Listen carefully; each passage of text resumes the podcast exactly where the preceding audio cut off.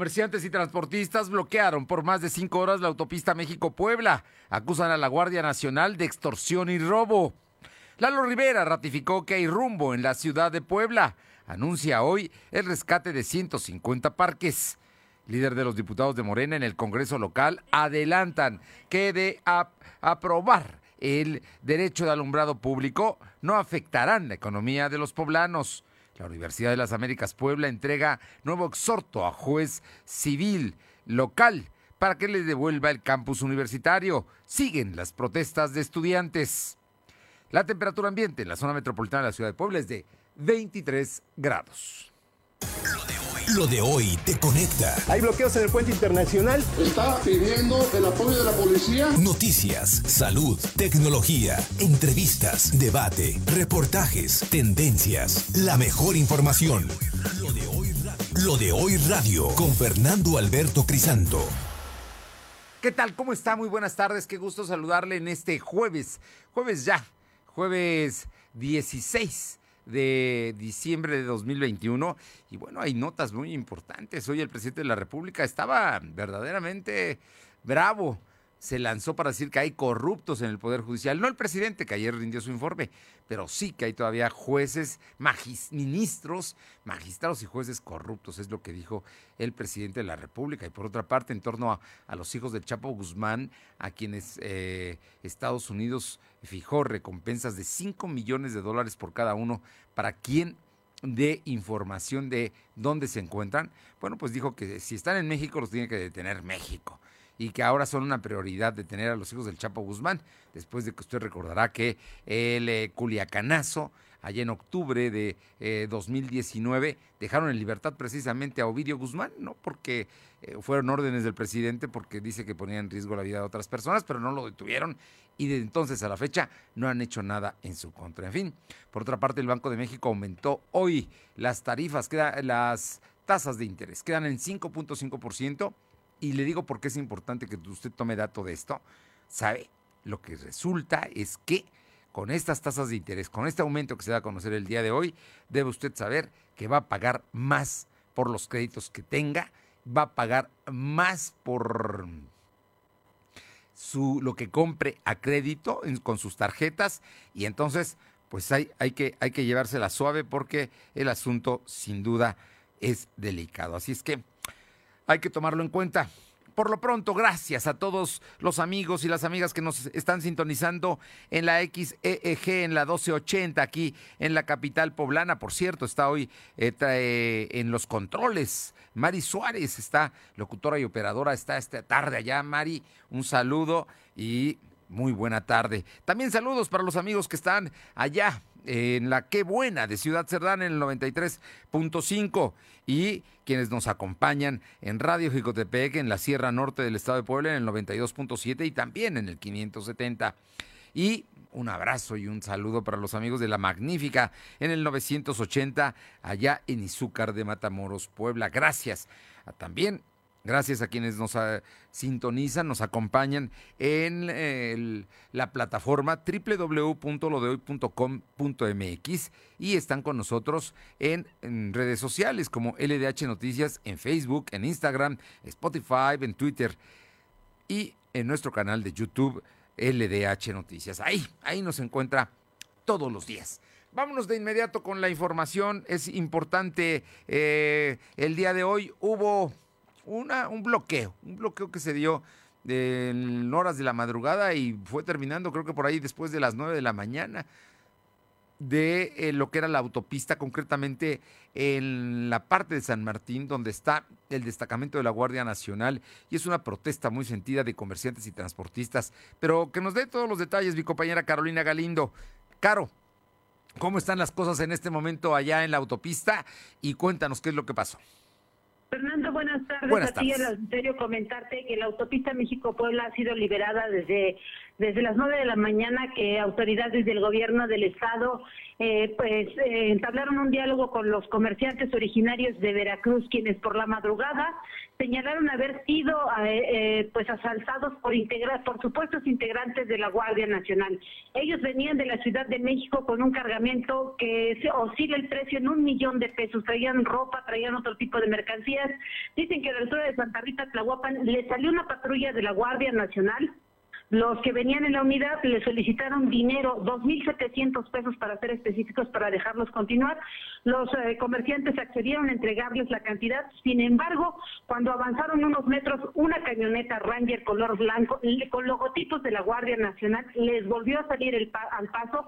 En ese momento, los tres sujetos que viajaban a bordo de la camioneta descendieron armados, les dijeron que tenían que entregar el camión se llevaron al chofer y a los trabajadores que venían a bordo de ese camión torto en color azul y lo desviaron de su camino. Lo bajaron a la altura de la comunidad de San Lucas el Grande, específicamente en el camino que conduce a la ex hacienda de Chautla y ahí estos tres sujetos supuestos integrantes de la Guardia Nacional bajaron toda la mercancía. Ya que se habían apoderado de pues de esta de estas de esos artículos, les dijeron al conductor y a los trabajadores que continuaran su marcha, tuvieron que retornar, uh, retornar hasta Río Frío, de ahí volver a tomar el sentido a la ciudad de Puebla, donde volvieron a encontrar a los autobuses donde viajaban los comerciantes y de manera inmediata se trasladaron al destacamento de la Guardia Nacional para reclamar este incidente que se había registrado. Decirte que esto motivó que los comerciantes más de 40 decidieran tomar la autopista México-Puebla para exigir que se les devolviera la mercancía. Al tiro de las nueve de la mañana llegaron autoridades eh, del gobierno del estado, entablaron un diálogo, se les brindó el apoyo para que fueran hasta la zona de Cholula a presentar la denuncia. Decirte que en estos momentos los comerciantes que se quedaron varados sobre la autopista México-Puebla eh, permanecen frente al destacamento militar, porque perdón, al destacamento de la Guardia Nacional y no se les ha informado cómo va el proceso de presentar la denuncia. Ellos señalan directamente a la Guardia Nacional como responsables de este hecho. Oye, pues es un asunto que es muy importante, un poco para explicar lo que está pasando. Comerciantes de Veracruz, no sé si exactamente del puerto, no sé de qué región, pero son comerciantes de Veracruz. Ellos, pues a esta temporada vienen las ventas más importantes, entonces se trasladan a la Ciudad de México con sus ahorros, con lo que consiguieron prestado, con una inversión. Imagínate el esfuerzo que hacen rentan un, en camiones, ellos van en camiones a hacer sus compras y rentan, en este caso, un tráiler para que les lleve sus mercancías a donde ellos, de donde ellos son originarios. Bueno, pues resulta que les vaciaron el camión y les quitaron sus mercancías que tienen un valor importante, un valor importante para ellos porque es su trabajo, es su esfuerzo, es su inversión. Y ahora resulta que pues nadie se hace responsable del tema y había gente de la Guardia Nacional porque iban en vehículos de la Guardia Nacional y estaban ahí en la autopista precisamente actuando. Sí, Fernando, la verdad es que el desconsuelo de muchos de los comerciantes, principalmente mujeres, pues decían ellos lo que tú comentas, que era un esfuerzo de prácticamente medio año que ellos habían ahorrado para poder comprar esa mercancía. Son originarios de San Andrés Tuxtla, eh, de San Andrés Tuxtla, Veracruz, y venían con esa ilusión de poder recuperar su inversión y ganar un, dinero extra para poder pasar el fin de año y el arranque del, del 2022. Pues vamos a ver, ¿todavía están por ahí? ¿No les han dicho nada de dónde está su mercancía? Absolutamente nada. Se tenía la intención de que acompañados de la policía estatal, quienes fueron eh, pues eh, atrapados, por, llamarlo de alguna manera, por la Guardia Nacional, pudieran hacer un recorrido tratando de ubicar a qué punto los llevaron ahí en las inmediaciones de Chautla pero esto no se ha concretado. Están en Casa de Justicia en Cholula presentando la denuncia. También fueron los elementos de la Guardia Nacional a quienes ellos reconocieron como quienes les marcaron el alto. Y decirte una cosa curiosa, Fernando, resulta ser que tras la denuncia de estos comerciantes, la patrulla que los detuvo en una primera instancia la ocultaron en un terreno baldío a un costado de la autopista México-Puebla. Ah, bueno, y ahí está, es una patrulla, ¿no? O sea que no pueden decir solamente que les hubieran robado una patrulla a la Guardia Nacional, lo que por supuesto no creo. Pero en fin, vamos a estar atentos porque verdaderamente es indignante que estas cosas sucedan en estos tiempos y que policías, policías controlados por el ejército como es la Guardia Nacional, estén cometiendo estos actos sin duda de corrupción y de latrocinio. Así es que eh, seguimos pendientes, Caro. Muchas gracias, Fernando. Son las 2 de la tarde con 9 minutos. Digo, le digo esto porque el presidente de la República dice que ya se acabó la corrupción en México, pero mire, este es un ejemplo de la corrupción. Está afectando a gente que verdaderamente necesita y que trabaja y que con mucho esfuerzo consigue tener su dinero, invertirlo, ir a comprar y que de pronto de, regreso les quiten todo. Ya imagínese usted lo que, lo que significa para ellos y para sus familias. Terrible, terrible. Pasando a otros temas, estos más amables, el día de hoy el presidente municipal encabezó el arranque de un programa, el Parques Remodelados. Cuéntanos de qué se trata, Silvino Cuate. ¿Qué tal? Buenas tardes. Efectivamente, como lo comentas, el presidente Eduardo Rivera Pérez encabezó el arranque del programa 155 Parques Remodelados, que tendrá una inversión de 46 millones de pesos. Durante su discurso desde Guadalupe Caleras, Rivera Pérez dijo que se van a intervenir los 10 primeros parques, entre ellos se encuentran la cancha de la María, el Parque Central de Abasto, Santa Inés, Tabachines, la cancha Arelí, el Parque Juego de Pelota, el Complejo Deportivo Loma Bella, el Parque Vicente Juárez, Romero Vargas e Ignacio Zaragoza. Sin embargo, el objetivo es atender todos los puntos del municipio que tener un parque en buenas condiciones permite que la ciudadanía tenga un espacio donde hacer deporte y se pueda integrar con otras personas. Escuchamos parte del mensaje. Oeste estamos trabajando con acciones muy puntuales para tener un rumbo correcto en nuestra ciudad. Hoy venimos aquí a dar inicio de la inversión de 46 millones de pesos para intervenir 10 de los parques que estaremos iniciando y entregando durante los primeros 120 días. El alcalde indicó que este proyecto también va a beneficiar a las personas que comercian productos. Además, pidió a los vecinos involucrarse en la remodelación para conservar pues, esa remodelación. Rivera Pérez reconoció que el 54% de, de, los habitantes de las auxiliares de San Jerónimo Caleras paga su predial y señaló que al momento del pago anticipado se lleva el 20%. Comentaba que en el mismo sentido el titular del Instituto Municipal de Deporte en Puebla, Antonio Iralete, eh, pues dio a conocer que 36 eh, espacios deportivos en el municipio fueron recibidos en malas condiciones y sin mantenimiento. Por ello, eh, durante su gestión se buscará mejorar estos espacios públicos a fin de que los poblanos tengan un lugar de esparcimiento. Indicó que donde se identificó más eh, deficiente eh, en los espacios deportivos son en la cancha del Cobre, la cancha de San Bartolo y la Alberca Sur. Agregó que algunos lugares son requieren mantenimiento, pero otros tienen que ser eh, pues restituidos totalmente. Al momento se han hecho la cotización de 15 espacios para conocer el monto de inversión. Reveló que Loma Bella y San Jerónimo Calera se identificó que había personas que habían eh, pues negociado y no permitían paso a otras personas a que pues ocuparan esos espacios públicos, por lo que eh, tuvieron que intervenir y retirar las llaves porque esos espacios, como lo mencionaba, pues son totalmente públicos. Fernando importante todo este rescate que se está haciendo por parte del ayuntamiento, tanto de los parques como de las canchas deportivas, lugares donde que son a veces la única forma de distraer y de, de participar de los jóvenes. Así es que bien, bien por estas acciones. Muchas gracias, Silvino.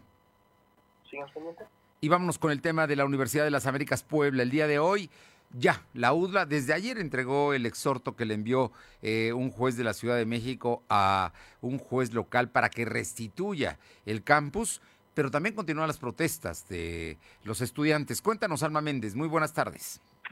¿Qué tal, Fernando? Muy buenas tardes a ti y a todo el auditorio de Delodoy. Pues como bien comentas, la Universidad de las Américas Puebla, ya conocer que se entregó un exhorto al juez segundo de la civil Cholula, de Cholula, Cuauhtémoc Blanco Guerra, con el cual se instruye a restituir el campus a, la apoderada legal de la institución. Y bueno, pues además de pedir al Poder eh, Judicial del Estado de Puebla para que sean retirados los elementos de seguridad del lugar. Y bueno, pues como ya bien comentabas, Fernando, efectivamente, eh, precisamente con este tipo de exhorto, el día de hoy, eh, muy por la mañana, se dio una manifestación pacífica por parte de un grupo de estudiantes de dicha casa de estudios. Y bueno, pues fuera de este juzgado de Cholula para que eh, eh, el juez emita precisamente esta orden de liberación del campus y bueno pues este comentarte que precisamente los alumnos comentan que bueno pues no hay que olvidar que esta toma pues obviamente pues fue con la policía fue de manera muy grotesca y obviamente ellos están están a las afueras precisamente de este juzgado hasta que eh, pues el juez emita precisamente esta restitución al campus. Y bueno, pues comentarte que en esta misma textura todas las cámaras empresariales se solidarizaron precisamente con esta casa de estudios para que eh, pues se respete el, lo que es eh, eh, toda esa situación y obviamente pues ya se regrese a, al, al, a la URLA este, sus instalaciones y bueno, pues comentaron que eh, lo mejor va a ser es que precisamente esta situación se estabilice, esto va a ayudar a Puebla precisamente a la reactivación económica, Fernando. Y eso es parte de lo que se vivió precisamente hoy en esta manifestación de estudiantes. Nada más para que para que tengamos para que tengamos dato, un dato duro, es que todo este semestre lo perdió la Universidad de las Américas. Nunca tuvo acceso precisamente ni sus profesores, ni sus estudiantes, ni sus académicos, ni a las áreas deportivas. Nadie, porque estaba la policía en su interior, nadie pudo tener acceso al campus de la UDLAB, no pudo entrar a hacer absolutamente nada. Se perdió el semestre en ese sentido, aunque lo rescataron con las clases a distancia. Pero el tema es verdaderamente grave de una institución de las más importantes privadas en el país. Y para Puebla, la institución privada más importante como es la Universidad de las Américas Puebla. Pues ahí están las protestas de los estudiantes que van a continuar y hoy deben terminar, hoy, hoy debería terminar su semestre, pero mira, no lo, van, no, lo, no, no lo van a poder hacer como acostumbraban en el interior de la UDLAP. Gracias, Alba. Seguimos al pendiente, Fernando. Vámonos ahora al Congreso local. Mi compañera Aure Navarro nos dice cómo va todo el tema de el cobro del derecho de alumbrado público, que yo estoy seguro, se lo he dicho desde el principio, lo van a aprobar los legisladores con una mayoría que puede ser apretada o amplia, pero lo van a aprobar y lo van a aprobar posiblemente el 24 de diciembre. ¿eh? No dude que eh, nos den, nos den eh, aguinaldo precisamente con el DAP los diputados, pero Sergio Salomón, que es un diputado líder de Morena, habla del tema y también advierte que, que hay que tener calma, que no, no va a ser algo escandaloso o gravoso para la economía familiar. Te escuchamos, Aure.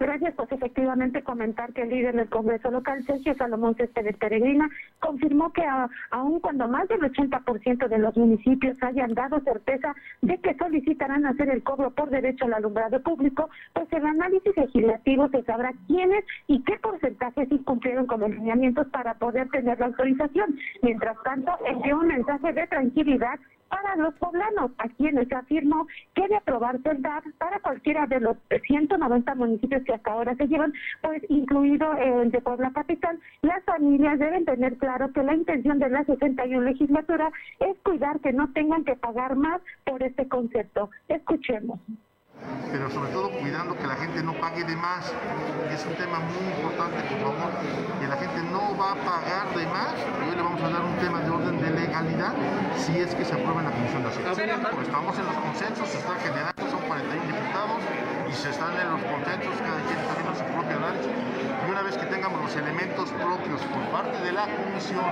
cuando ya haya una certeza, entonces ya cada quien podrá definir hacia dónde quiere caminar. Tenemos hasta este tema para poder determinar leyes de ingresos y ahí será la, no, no habrá en otro momento que no sea cuando vaya el tema de leyes de ingresos.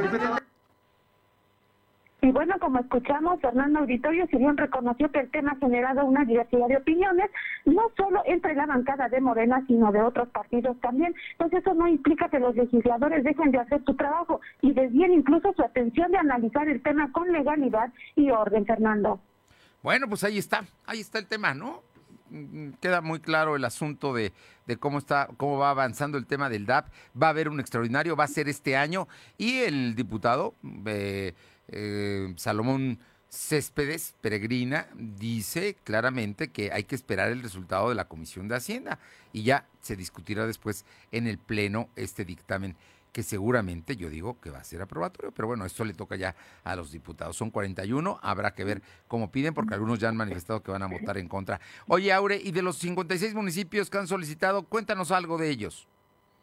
Claro que sí, que bueno, mencionarles que de los 56 municipios que ya han solicitado modificar sus leyes de ingresos para que a partir del 2022 pues se les permita hacer precisamente este cobro de derecho al alumbrado público, pues se encuentra Fernando San José Niahuatlán, donde habrá elecciones extraordinarias en marzo del 2022 para elegir alcalde. Y bueno, como bien lo mencionaba, la fecha que más se aproxima para que se dé esta aprobación final, pues sería a más tardar el 27 de este mes. Lo anterior se dio a conocer durante la instalación de la primera comisión permanente en el Congreso local, donde se dio lectura a los oficio de al menos 40 alcaldes más que hicieron sus peticiones para modificar sus leyes de ingresos del siguiente año, sumando así, como bien te decía, pues a la fecha 56 municipios ya de manera formal, incluido el Consejo Municipal que está al frente de la gobernanza de San José Neahuatlán. Escuchemos.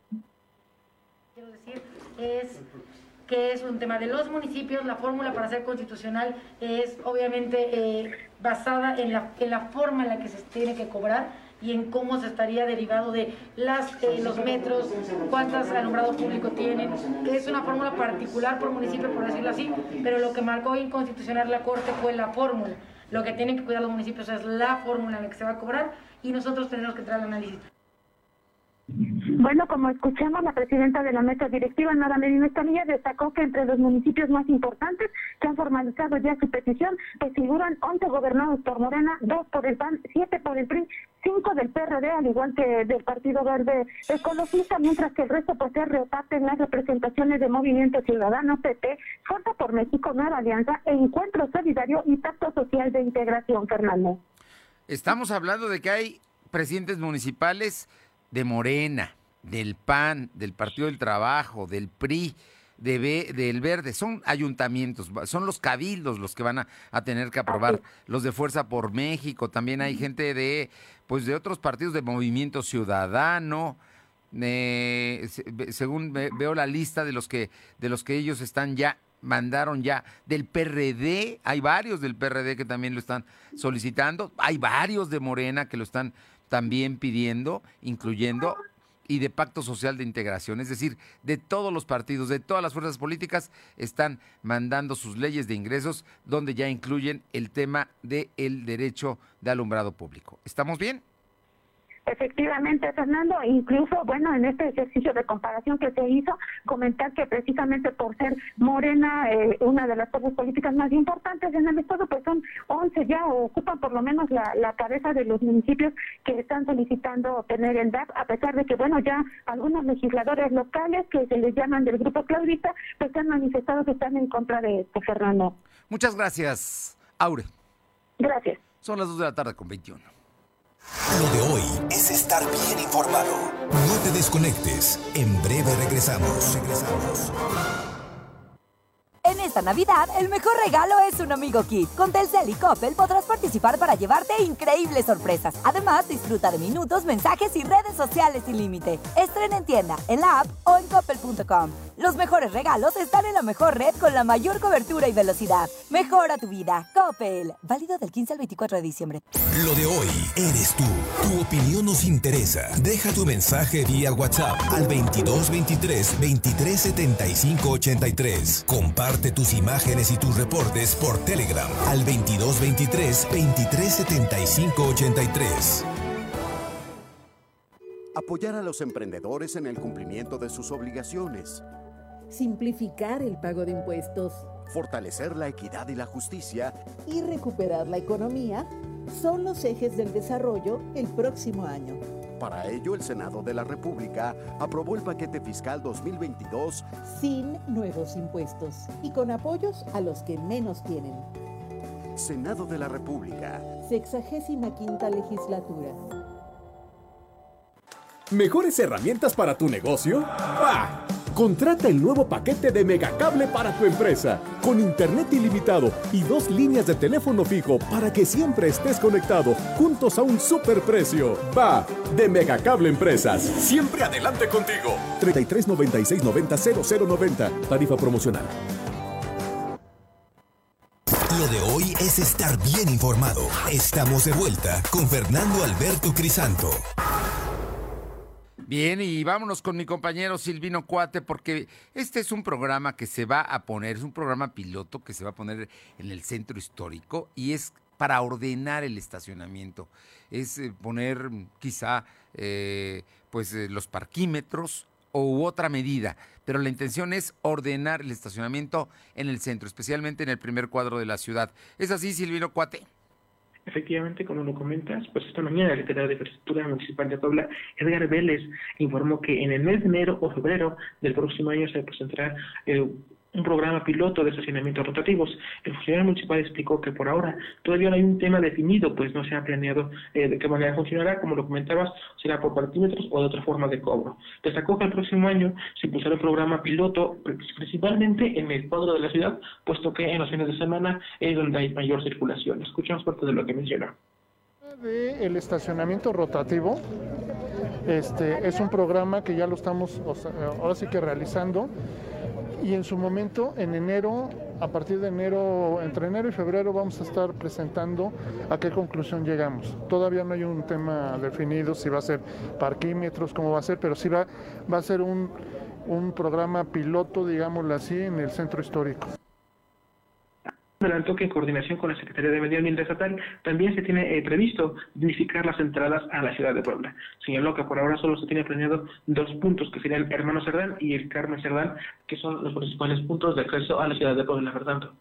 Bueno, por lo pronto está ahí.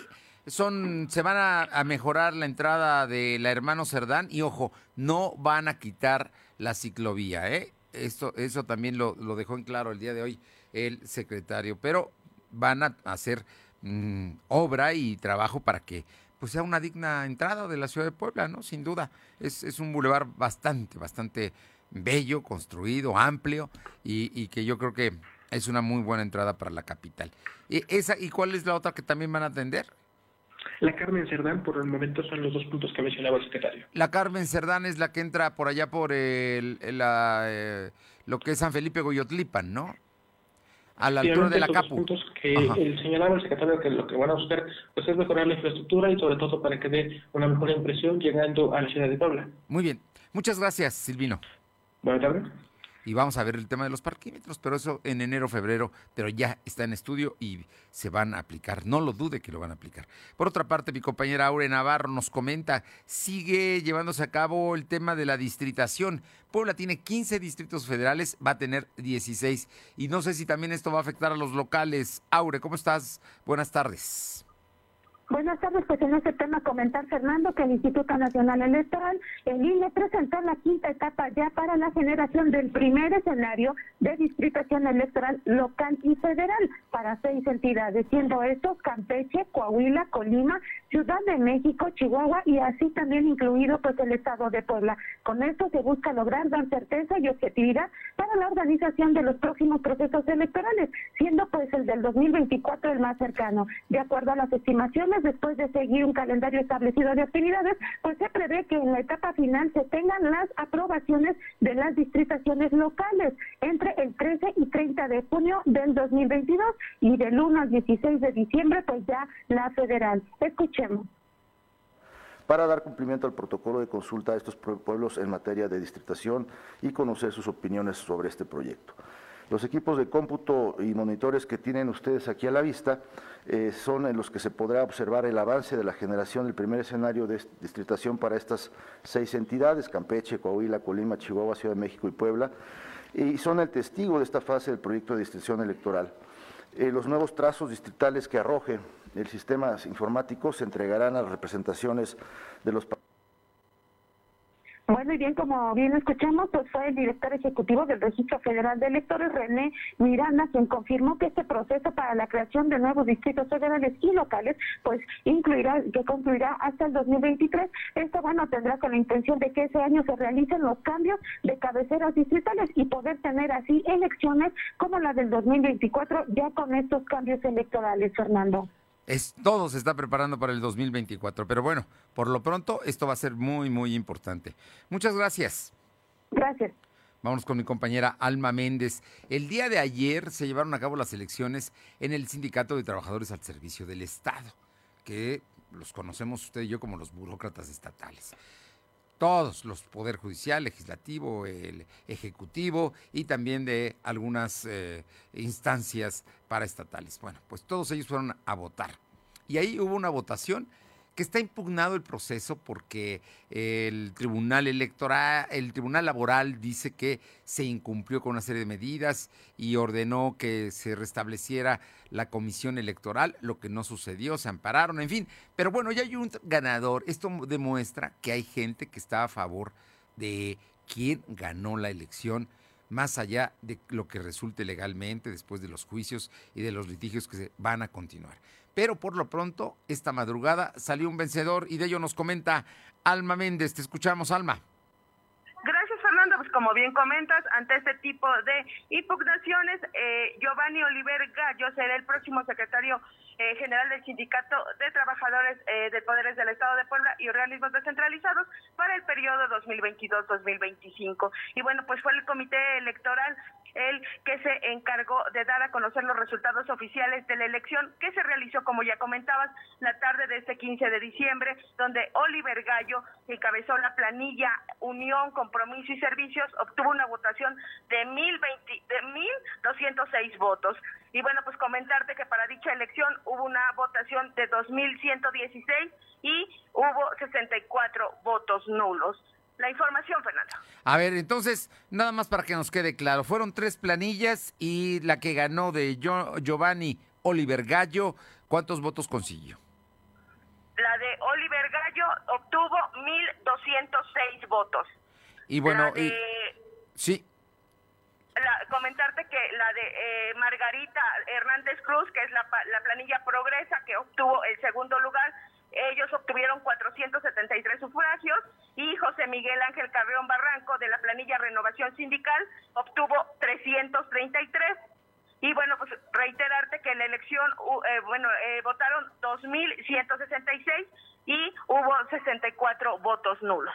Digamos que sumados los dos perdedores no le llegan a los 1.206 votos que consiguió eh, Giovanni Oliver Gallo, que es el nuevo secretario general del Sindicato de Trabajadores al servicio de los poderes del Estado y organismos descentralizados. Muchas gracias.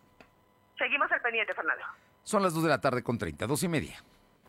Lo de hoy es estar bien informado. No te desconectes. En breve regresamos. Regresamos. En esta Navidad, el mejor regalo es un amigo Kit. Con Telcel y Coppel podrás participar para llevarte increíbles sorpresas. Además, disfruta de minutos, mensajes y redes sociales sin límite. Estrena en tienda, en la app o en coppel.com. Los mejores regalos están en la mejor red con la mayor cobertura y velocidad. Mejora tu vida. Coppel. Válido del 15 al 24 de diciembre. ¿Mejores herramientas para tu negocio? Contrata el nuevo paquete de Megacable para tu empresa, con internet ilimitado y dos líneas de teléfono fijo para que siempre estés conectado, juntos a un superprecio. Va, de Megacable Empresas. Siempre adelante contigo. 33 96 90 0090. Tarifa promocional. En la Cámara de Diputados aprobamos los recursos que tendrá el país el próximo año para cuidar los bolsillos de todas las familias, no aumentarán ni se crearán impuestos. Y para impulsar la economía del país, se creó un modelo de confianza que facilita el registro y los trámites de quienes pagamos impuestos. Cámara de Diputados, Legislatura de la Paridad, la Inclusión y la Diversidad. Lo de hoy es estar bien informado. Estamos de vuelta con Fernando Alberto Crisanto. Los personajes de hoy, las ideas y los hechos se comparten en la entrevista. Y esta tarde, mm, pues el día de hoy va a entrar en función el alcoholímetro, que es una medida sin duda indispensable, importante, que creo que vale mucho la pena y que todos debemos tener en cuenta, especialmente quienes conducimos. Porque se pueden salvar vidas, se pueden evitar accidentes y lo que puede ser una fiesta termina como una fiesta y no como una desgracia.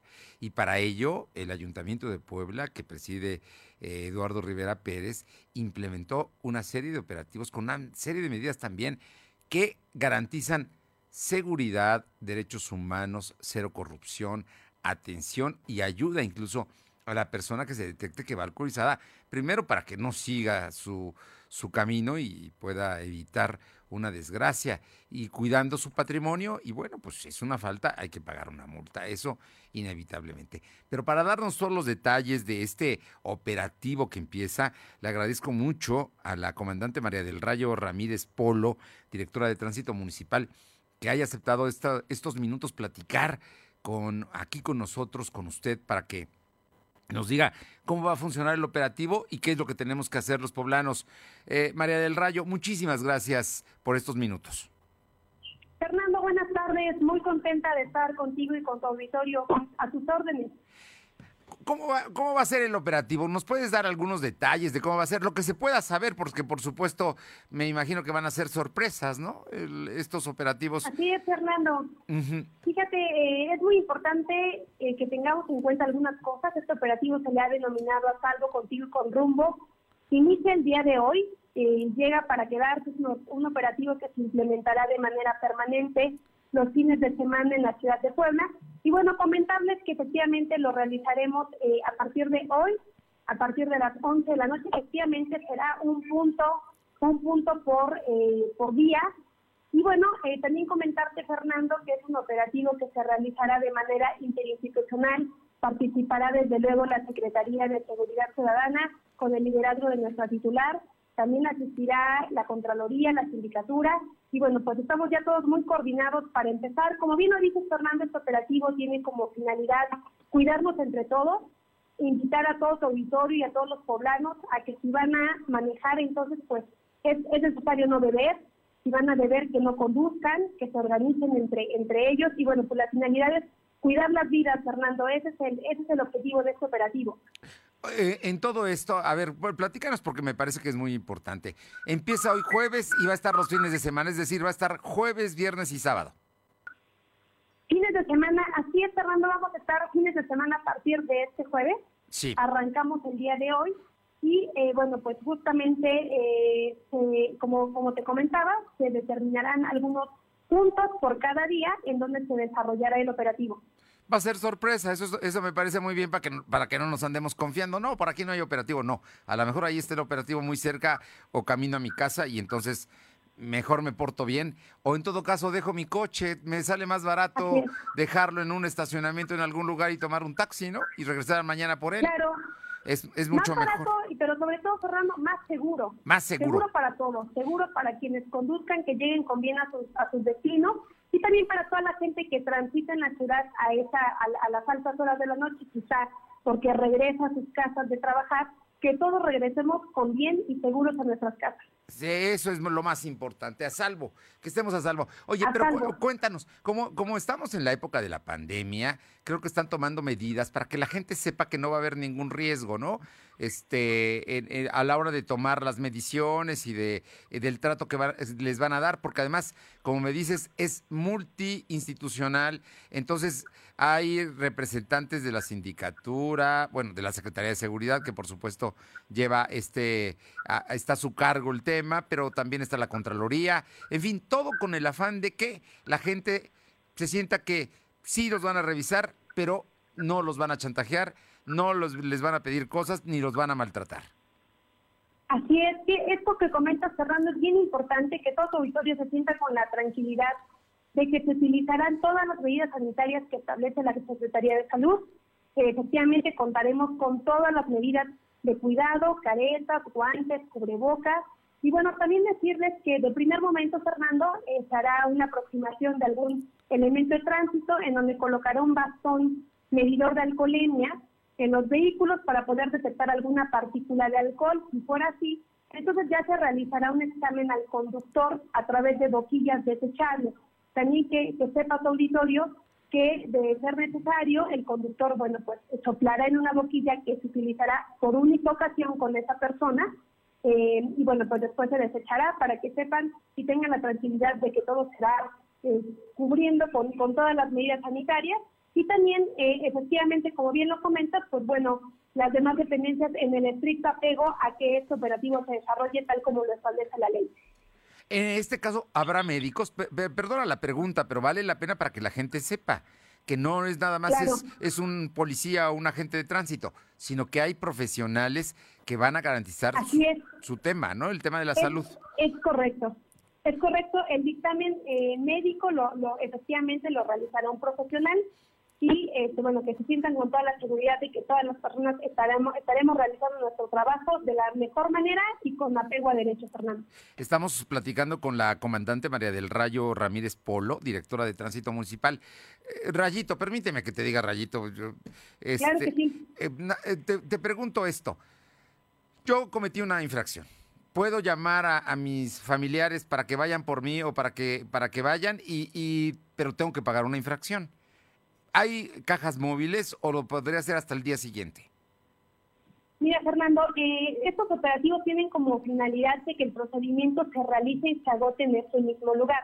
Entonces, efectivamente, eh, al ser un operativo interinstitucional, todo el procedimiento se va a desarrollar en el mismo punto. Entonces, bueno, esto que comentas es importante para que el auditorio lo sepa. Y en cuanto al tema de las sanciones, bueno, pues eso ya se determinará de acuerdo al tabulador y a lo que la ley establezca Claro. en cada uno de los casos de manera particular. Eso ya depende de, del reglamento y de cómo está establecido. Yo por último te pregunto. Es correcto. Te pregunto nada más porque me parece que es muy importante que sepamos que el si en caso de que yo no quiera que en mi casa se enteren por cualquier razón o, o mejor que no venga nadie por mí y tendría en todo caso hay la posibilidad de que lo trasladen me imagino que a un juzgado calificador. Mira, en, en el sitio va- vamos a tener presencia por parte de sindicatura de un juez cívico. Sí. Entonces, bueno, pues ahí el, el procedimiento también tiene como intención hacerlo de la manera más ágil posible. Y bueno, también comentarte, Fernando, que tal cual lo establece el reglamento de tránsito, bueno, el manejar y conducir en estado de ebriedad representa el aseguramiento del vehículo. Entonces, bueno, también que nuestro auditorio sepa que esa es una de las, bueno, de las consecuencias de, de manejar Ok. con algún grado de alcoholemia. Bueno, o sea que por lo pronto el ve tú te puedes a lo mejor tú te vas, pero el vehículo se queda. Pues eh, sí, sí, ah, Es. Fernando, en esta, en estos tipos de operativos existirá la posibilidad de que el conductor pueda señalar a un familiar o a un amigo que llegue por su vehículo eh, previa carta también eh, responsiva de, de llevarse el, el vehículo. Ah, bien. O sea que todas las facilidades, digamos, verdaderamente es un operativo alcoholímetro que más que ir buscando eh, infraccionar, lo que pretende es salvar vidas, que la gente esté bien, que llegue a casa, que no haya accidentes y que no se afecten a terceros precisamente con por manejar en estado de ebriedad. Así es, Fernando, este operativo quiere que nos cuidemos entre todos. A eso nos estamos invitando y e insisto, bueno, que, que lleguemos todos a salvo a casa. Esa es, esa es la finalidad. Pues Rayito, no sabes cómo te agradezco, no sé si hay algo más que agregar que tú quieras subrayar. Invitar a todo tu auditorio, Fernando, a que, bueno, son fiestas de celebrar, son momentos de celebrar con, con los amigos. Hay fiestas y hay muchos motivos para poder agradecer estas fiestas decembrinas, pero bueno, desde luego invitarlos a realizarlo con responsabilidad, volver a lo mejor al conductor designado y bueno, pues ya las múltiples opciones que se cuentan para poder eh, llegar a casa salvo sin necesidad de conducir si es que se va a beber. Me parece muy bien la recomendación y todo lo que nos comentas. Pues éxito yo creo que lo va a tener porque lo más importante es que se van a salvar vidas y se van a evitar accidentes que luego son muy lamentables. Lo que había, lo que empiece como una fiesta que termine como una fiesta y no como, como una desgracia eh, patrimonial y, y a veces también para las familias, ¿no? Así es, Fernando. Pues a María del Rayo Ramírez Polo, directora de Tránsito Municipal, gracias por estos minutos y lo mejor para ustedes. eh, y, y bueno, van a estar trabajando, pero estoy seguro que también lo hacen en beneficio de los poblanos. Así es, muchas gracias, Fernando, por el espacio y saludos a ti y a todo tu auditorio. Gracias, igualmente. Un abrazo. Bye. Bye. Son las 2 de la tarde con 43 minutos, 2 de la tarde con 43 minutos. Vamos con mi compañero Silvino Cuate para que nos comente sobre el tema de Coneval. Coneval dio a conocer el día de ayer que Puebla es la capital poblana, es una de la, la- la octava ciudad con más pobres. Y en cinco años, del 15 al 20, mm, aumentamos el 37% de pobreza y casi la mitad de los habitantes de esta ciudad son pobres o altamente marginados. Tema verdaderamente delicado que nos debe obligar a voltear la vista y qué hacer. Y de ello platicó el día de hoy mi compañero Silvino Cuate con el presidente municipal Eduardo Rivera. Silvino, te escuchamos. Pues como lo comentas, ante esta situación, el presidente Eduardo Rivera Pérez dijo que la mejor forma de combatir esa problemática es generando empleos y mejorando los servicios básicos. Rivera Pérez dijo que durante su administración se buscará impulsar acciones que favorezcan el crecimiento de las pequeñas y medianas empresas, pues son quienes tienen mayor eh, participación en la generación de trabajos. El alcalde dijo que mejorando los servicios públicos las personas tendrán una mejor calidad de vida, por ello es la importancia de los seis ejes que recordemos que es Escudo Puebla, Impulsa Puebla, Médico en tu casa, estancias infantiles, Contigo Mujer y Ciudad de Díaz. Escuchemos parte de lo que mencionó. Que la política pública que realiza el gobierno de la ciudad esté enfocado con la Agenda 2030 y uno de estos puntos objetivos es la disminución de la pobreza. La mejor manera también de disminuir la pobreza en nuestra ciudad es generando empleos. ¿sí? El mejor programa para el rescate de una sociedad y el mejor programa social para los poblanos y las poblanas es que pueda haber empleo y empleo bien pagado. En otro tema reconoció que el reordenamiento de comerciantes ambulantes es un tema, no es un tema fácil, por ello pidió a los empresarios ser pacientes, ya que se siguen impulsando acciones para atender este asunto. Rivera Pérez dijo que en los primeros meses de su gestión se retiraron los vendedores del primer cuadro de la ciudad, al igual que del corredor del 5 de mayo. Además, ha tenido reunión con el grupo de la 28 de octubre para abordar el tema de la remodelación del mercado de Maluca. Destacó que es muy importante que la, los comerciantes entreguen el padrón para saber cuántos vendedores hay, a qué organizaciones pertenecen y para buscar la alternativa de trabajo que ofreció la Comisión Permanente del Organismo Empresarial. Fernando. Bueno, pues ahí está el asunto. Me parece que es muy importante lo que dijo el presidente municipal el día de hoy en términos de, del Coneval. Generar empleo es lo principal, ¿no? Es la forma más importante de poder sacar a la gente de la pobreza. Efectivamente, como mencionaba, pues el alcalde señaló que esta es una de sus principales estrategias y parte de ello, pues, es la generación de la bolsa de trabajo que impulsa junto con empresarios esto para reducir el ambulantaje y al mismo tiempo beneficiar a los poblanos, Fernando. Muy bien. Bueno, pues ahí está. Y se han tenido reuniones. Oye, en el tema de los ambulantes, se siguen reuniendo con, con ellos, pero poco a poco se avanza muy poquito, ¿no? Efectivamente dijo que es un tema complicado, pues no se no es asunto de usar una varita mágica para terminar con el reordenamiento. Lo que propone, lo que se ha venido proponiendo durante estos meses es eh, tener un punto fijo donde ya no sea el centro histórico, sino diferentes alternativas. Sin embargo, esa temática pues se sigue abordando y aún no se ha concluido, Fernando. Oye, ojo, pero los ambulantes no han entregado sus padrones, que ellos se supone que los deberían haber entregado para saber exactamente cuántos hay y qué se les propone hacer efectivamente el padrón es muy importante también mencionarlo porque es para saber a qué organización pertenecen y también para saber cuáles eh, zonas van a tener durante esta temporada de sembrina. Por ello, el alcalde señaló que va a haber un tiempo, un tiempo más para que todos los ambulantes puedan entregar dicho documento, Fernando. Gracias. Son las 2 de la tarde con 46 y gana dinero sin descuidar tus estudios. Únete a CAE Contact Center. Te ofrece un sueldo base, competitivo y atractivas comisiones. Capacitación 100% pagada, prestaciones de ley, turnos de medio tiempo y un agradable ambiente laboral. ¿Qué esperas? Tu momento es ahora. Manda un WhatsApp al 221-561-1713. Para agendar tu entrevista no necesitas experiencia. Si buscas estabilidad y oportunidad de crecimiento, CAE Contact Center es tu mejor opción. Llama al 221-561-1713. Vamos con mi compañera Aure Navarro, porque, bueno, pues hay, hay temas pendientes. Aure, te escuchamos. Así es, pues comentarles que la diputada local por Morena, Tonancin Fernández, confirmó que las 217 coordinaciones regionales y estatal pues están haciendo recorridos, Fernando, en municipios del interior del estado para detectar si la fabricación de artefactos pirotécnicos pues va en incremento al acercarse sobre todo por las dos fechas más importantes a celebrar para el cierre de año. Señaló que la supervisión, bueno, se intensificó en municipios donde más actividad de polvorines se tiene, al ser estos negocios los que por temporada de sembrina y cierre de año pues hacen uso de cantidades más grandes de pólvora, poniendo en riesgo la vida de sus propias familias como de vecinos. Escuchemos a la diputada de Morena.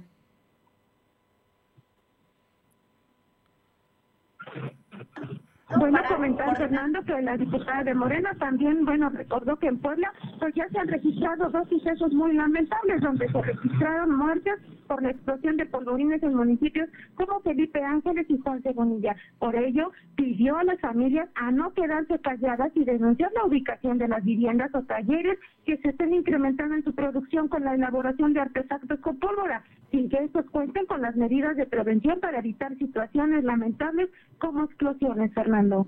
Bueno, así es que entonces una revisión permanente en los 217 municipios de los eh, pues de los polvorines, ¿no? Los lugares donde se fabrica eh, cohetes o pirotecnia o todo esto, que además muchos tienen permiso, muchos tienen, están avalados por la Secretaría de la Defensa Nacional, porque es la que debe dotarlos de la pólvora, pero hay otros que no, y la gente sabe, los vecinos saben a qué se dedica el, que vive junto a ti, ¿no? Digo, a, menos de que se escondan demasiado, pero yo creo que saben, y sobre todo la idea es proteger, proteger la vida de las personas, porque ya vimos lo que pasa con los polvorines. Muchísimas gracias. Gracias. Son las 2 de la tarde con 49. Lo de hoy es estar bien informado. No te desconectes. En breve regresamos. Regresamos. En esta Navidad, el mejor regalo es un amigo Kit. Con Telcel y Coppel podrás participar para llevarte increíbles sorpresas. Además, disfruta de minutos, mensajes y redes sociales sin límite. Estrena en tienda, en la app o en coppel.com. Los mejores regalos están en la mejor red con la mayor cobertura y velocidad. Mejora tu vida. Coppel. Válido del 15 al 24 de diciembre. A negativo. Murió por sobredosis de heroína. O positivo. Murió de un infarto causado por cocaína. B negativo. Murió al chocar en anfetamina. A B positivo. Murió por sobredosis de plomo al traficar. No importa qué droga química te metas, de todas formas te destruyes. Mejor métete esto en la cabeza. Si te drogas, te dañas. Si necesitas ayuda, llama a la línea de la vida, 800-911-2000. Para vivir feliz, no necesitas meterte en nada. Gobierno de México. Lo de hoy es estar bien informado. Estamos de vuelta con Fernando Alberto Crisanto. Son las 2 de la tarde con 50 minutos, 2 con 50. Vamos con mi compañera Paola Aroche que tiene información, información de Atlisco. Paola, muy buenas tardes. ¿Qué tal? Muy buenas tardes. Y sí, comentarles que tras la polémica que surgiera en Cruz Roja Delegación Atlisco por el cierre repentino de dicha delegación, fue presentada como nueva presidenta del Consejo Local a Maite Rivera Vivanco, expresidenta del DIF en Puebla. Y es que en rueda de prensa informó que eh, trabajará con estos tres ejes fundamentales que son prevención comunitaria, prevención al medio ambiente y atención a emergencias y desastres naturales.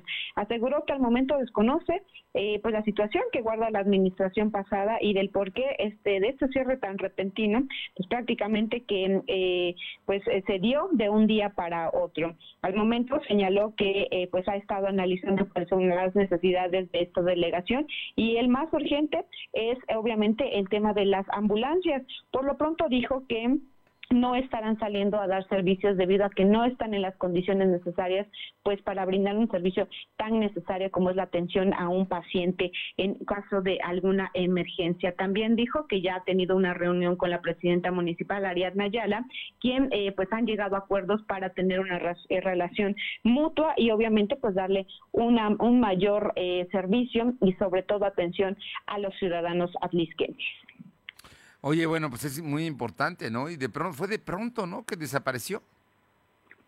La verdad es que sí, pues fue de un momento a otro eh, que esta delegación, pues que cerró de quien estaba a cargo en ese momento, Carlos Canseco, eh, pues también había eh, informado que pues e, estaba eh, totalmente pues igual, ¿no? Que muchas personas no sabían del por qué había cerrado esta delegación y que bueno pues estaba esperando solamente se le informara y en caso de que no se diera un informe completo pues llegarían hasta Cruz Roja Nacional. Hoy se da a conocer que es Maite Rivera Vivanco quien es la nueva presidenta de esta delegación de Cruz Roja aquí en Atlisco.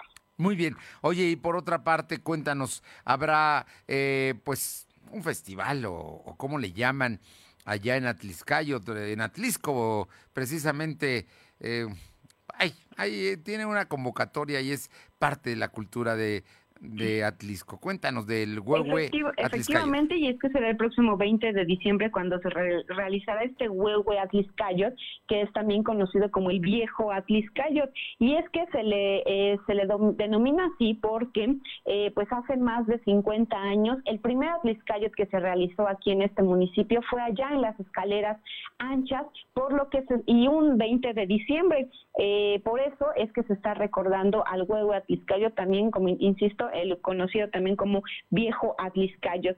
Este será... Eh, allá en las escaleras anchas en punto de las 5 de la tarde y estará como invitado especial los famosos tecuanes de Acatlán de Osorio, así que pues para toda la gente que guste visitar el municipio, eh, no solamente por Villa Iluminada, que prácticamente estaría de paso, también para que conozcan un poquito de este viejo Atliscayot que eh, pues ya tiene más de 50 años y que el primero, el primero en realizarse fue allá en las escaleras anchas un 20 de diciembre. Bueno, pues vale la pena. Entonces, ¿cuándo va, se va a celebrar este? Este 20 de diciembre, lunes 20 de diciembre, en punto de las 5 de la tarde, a escasas tres calles del Zócalo de la ciudad. Hay que ir, hay que ir porque va a ser una, una fiesta. Te agradezco mucho, Paola. Buenas tardes. Buenas tardes. Y vamos con mi compañera Luz María Sayas, a Tehuacán. Luzma, ¿cómo te va? Muy buenas tardes. Hola, ¿qué tal, Fernando? Muy buenas tardes para ti, nuestros amigos de de hoy. Pues te comento que de película en Tehuacán, Puebla, un hombre que se encontraba detenido y se le imputaban los delitos de robo y homicidio logró darse a la fuga en las instalaciones de las instalaciones de la Casa de Justicia. Ante el descuido de los elementos de la Agencia Estatal de Investigación que lo custodiaban de acuerdo a la información que después se dio a conocer, este sujeto se encontraba en la Casa de Justicia debido a dos audiencias que tenía con el juez de control por los delitos antes mencionados desahogarse la primera por el ilícito del robo, el robo, el juez lo liberó. Posteriormente debía esperar en la sala que comenzara la segunda audiencia por el delito, segundo delito de homicidio. Sin embargo, aprovechando que los agentes ministeriales se encontraban descuidados, comenzó a acercarse a la salida y aprovechó el momento exacto para salir corriendo. Al percatarse de esta situación, pues los elementos salieron corriendo atrás de él, situación que ya no pudieron localizarlo ya que todo parece indicar trascendió trascendió que alguien lo esperaba afuera, en el estacionamiento de un centro comercial aledaño a esta zona. Así, la situación y la seguridad en el pobre Tehuacán, Fernando. Oye, pero de veras muy pobre, ¿no? Ahora resulta que hasta los policías se les van. Se me hace que ya habían llegado con una mochada, ¿no? Y como que se voltearon y salió corriendo. Ya no nos faltaba que dijeran, sí, espera, me voy por las cocas porque y regresamos a cuidarte. Es lamentable. La seguridad incrementa los robos los feminicidios y ahorita el colmo de que esta persona se les escapó a los agentes de la de la Agencia Estatal de Investigación. Ah, de la Agencia Estatal de Investigación, les estás hablando de la Fiscalía. Exacto, exacto. No los policías municipales, no los municipales. Se supone que son gente ya preparada, que están investigando y pues era un detenido, porque ellos no pueden detener a cualquiera. No, no, no. se escapó de las instalaciones de la Casa de Justicia a los elementos de, de, la, de la Agencia Estatal de Investigación y bueno, nada más que un sujeto finísimo, homicidio y robo. Huele mal, huele mal. Gracias. Muy buenas tardes. Acusado de homicidio y robo y se les va. Y agarra un coche ahí en el centro comercial que está alrededor y, o cerca y adiós. No, no le vieron el polvo. ¿Usted cree? Se me hace que estaban coludidos. Se me hace. Bueno, y la Junta de Gobierno del Banco de México decidió en una votación dividida eh, incrementar su tasa de referencia en 50 puntos base para dejarla en 5.50% como medida para hacer frente a la elevada inflación del país. Esta es la mayor alza que el Banco de México eh, realiza de la tasa de interés interbancaria ya que desde junio pasado había realizado otras cuatro, pero cada una de 25 puntos base. Esta fue de 50 del doble, así que es la más alta que se haya dado. En su minuta de anuncios de política monetaria, el Banco de México resaltó que las presiones inflacionarias eh, globales e el eh, pues, está, internas continúan afectando a la inflación anual general y subyacente, que se, en noviembre registró 7.27%, 5.57% respectivamente. Pues la inflación nos está pegando y vienen días de inestabilidad.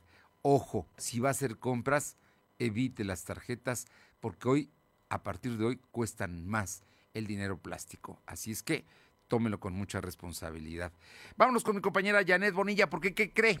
Hoy, hoy es el día en que arrancan las posadas. Hoy empiezan ya las posadas navideñas y allá en Libres las van a celebrar. Cuéntanos, Janet. Ya nos adelantamos en Libres, Fernando. Muy buenas tardes para ti, para todo el auditorio. Desde ayer iniciamos con las posadas. Se hizo esta modificación desde el año 2019 de iniciarlas el 15 de diciembre y culminarlas el 23 para que el 24 las familias librenses puedan estar con su familia. Y ayer precisamente el presidente municipal de Libres, Armando Ruiz Solís, realizó el corte de listón de estas posadas en la calle Juárez para iniciar con esta gran celebración con la presencia de invitados especiales como Fernanda Gómez Cantú, Miss Puebla 2021 y también Fernanda Pozos, Miss Libres 2021, así como el párroco de Libres, Alejandro Vázquez Espinosa, se inició con esta tradición que reúne aproximadamente 10 mil personas por calle, en la que los vecinos, familias y comerciantes se unen para regalar ponche, buñuelos, botana, pan, tamales, aguinaldos, juguetes, incluso para contratar sonidos y grupos musicales. Los vecinos de la calle Juárez, Fernando, aventaron la casa por la ventana, una gran posada la que se llevó a cabo el día de ayer. Hoy toca la posada en la calle Allende, en el municipio de Libre. Oye, y esas sí son posadas, ¿eh? Son fiestas, fiestas de no, no una casa, de una calle completa. Sí, a lo largo y ancho de la calle es un gran recorrido, unos dos kilómetros, lo que informaban las autoridades, es lo que recorren los ciudadanos. Y bueno, pues nos vamos encontrando con el ponchecito, con el pan, con la botana que regalan los vecinos, ¿por qué no? Ya vámonos olvidando de la dieta en estos últimos días del año, Fernando. Oye, ¿y luego terminan con baile o ahí se quedan? No, hay baile. Incluso el día de ayer eh, se presentaron eh, un grupo versátil, un grupo norteño en diferentes puntos de la calle. Eh, un solista también estuvo presente y una banda no, de la música regional. Así que mucho, muy en grande para que elijas en dónde quieres bailar, Fernando. Eso es todo. Muchas gracias, Janet. Buenas tardes. Y gracias a usted. Que tenga un excelente jueves. Hay fiesta, pero tome precauciones, cuídese, porque el COVID ahí está todavía. Así es que más vale, más vale que celebremos la fiesta, por supuesto. Cubrebocas, gel, lavado de manos, sana distancia y lugares abiertos. Lo mejor. Pásela bien. Nos encontramos mañana en punto de las dos. Gracias. Fernando Alberto Crisanto te presentó Lo de hoy radio. Lo de hoy radio. Te esperamos de lunes a viernes, de 2 a 3 de la tarde por esta frecuencia, en la cobertura más amplia a nivel estatal. Y síguenos en internet www.lodehoy.com.mx y en nuestras redes sociales como arroba LDH Noticias. Lo de hoy Radio.